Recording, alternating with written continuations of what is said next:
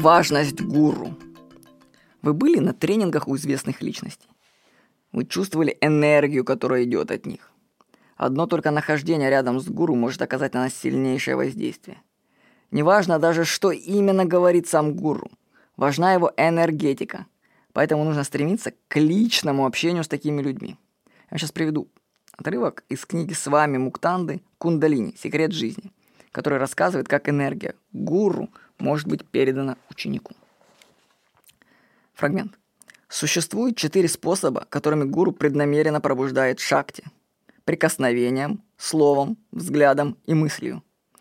Первый способ посвящения прикосновением называется спарила дикша. Есть три основные точки, которых касается гуру. Одна пространство между бровями, аджна, чакра, другая это сердце, и третья точка муладара. Ну, вы извините меня за всякие эти ударения, ну, не знаю этих слов. Вот, у основания позвоночника. Именно прикосновением Шри Рамакришна дал Вивекананде мгновенное ощущение своей божественности. Второй способ посвящения – с помощью слова или мантра дикша, при котором шакти-гуру входит в ученика посредством мантры. Гуру, дающий эту мантру, сам долго повторял ее на протяжении всей своей саданы. Не знаю, что такое. Осознал силу этой мантры и способен зарядить ее живой силой сознания. Все его существо насыщено этой мантрой. Мантра, которую гуру сделал живой и божественной, известна как чаинтанья или сознательная мантра. Такая мантра совершенна, она приносит освобождение и дарует всевозможные силы. В результате постоянного повторения мантры пробуждается кундалини. Если гуру прошепчет мантру ученику прямо в ухо, то кундалини может пробудиться мгновенно. Третий способ называется дрик-дикша – посвящение взглядом. Тот, кто дает такое посвящение, должен иметь внутренний взгляд. Если посмотреть на фотографии великих святых, то видно, что их глаза направлены вовнутрь, на внутреннее высшее «я». Хотя их глаза открыты, кажется, смотрят вовне, на самом деле их внимание зафиксировано внутри. Так что только тот, кто укоренился во внутреннем взгляде, может дать посвящение через глаза. Четвертый способ посвящения мыслью, называемая манаса дикша, в котором гуру лишь думает о посвящении, а человек его получает. Посвящение, при котором происходит мгновенное познание на опыте высшей действительности, благодаря прикосновению слова, взгляду или мысли гуру, называется шамбави дикша. Это великое посвящение. Вообще, когда читаешь вот такие книжки, вот про такие вещи, то приходит в голову мысль, что вообще классные продающие тексты пишут. Реклама, которая призывает тебя быть рядом с гуру, чтобы он когда-нибудь дал тебе просветление. То есть посмотрел бы, прикоснулся бы на тебя или на ушко бы мантру шепнул, и все, замечательно бы было. Кстати, в других учениях такого нету, в восточных, что этот, что вообще есть такое передача. Кстати, шактипад, по-моему, называется. Вот. Но все же я верю, что передача силы и энергии от мастера ученику действительно возможна. И возможно, что даже вот это прикосновение, мантра, взгляд или мысль – это единственный способ получить ее.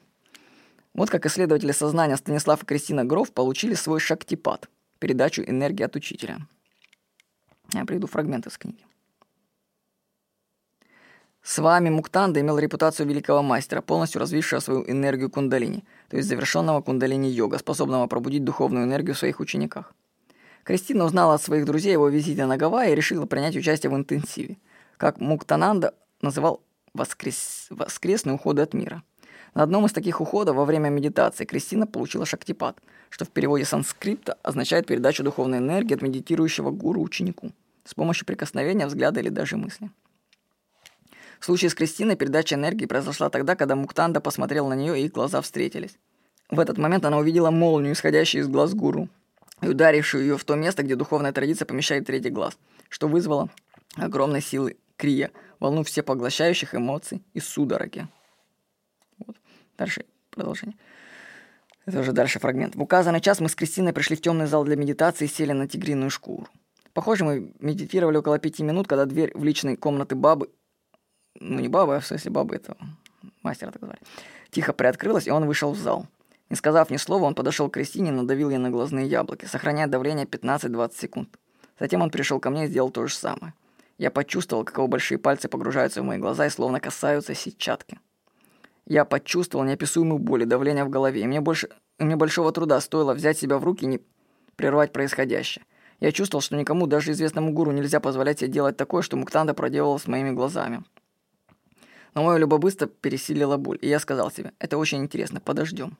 Я так и поступил. Давление возросло до невероятной интенсивности, и тут моя голова взорвалась сияющим светом, который постепенно превратился в видение звездного неба. Я испытал экстаз поистину космических размеров, который закончился блаженной пустотой, подобной тому, что я испытал после того, как я получил шактипад Муктананды. Это переживание соответствовало тем, что я пережил во время сессии с высокими дозами психоделиков по своей интенсивности, но было намного короче по продолжительности. Переживания Кристины были столь же сильными, но они длились всю ночь и принесли цепочку воспоминаний об оскорблениях, которые она получила от различных мужчин за всю свою жизнь. Она чувствовала, что это основное эмоциональное очищение и исцеление старых травм. Пишет Станислав Гров в книге «Когда невозможное возможно. Приключения в необычных реальностях». Так что, может быть, имеет смысл найти гуру и посещать тренинги известных людей, общаться с ним и получить свой шактипад. Так что хотите верьте, хотите нет – но гуру — это важно. С вами был Владимир Никонов.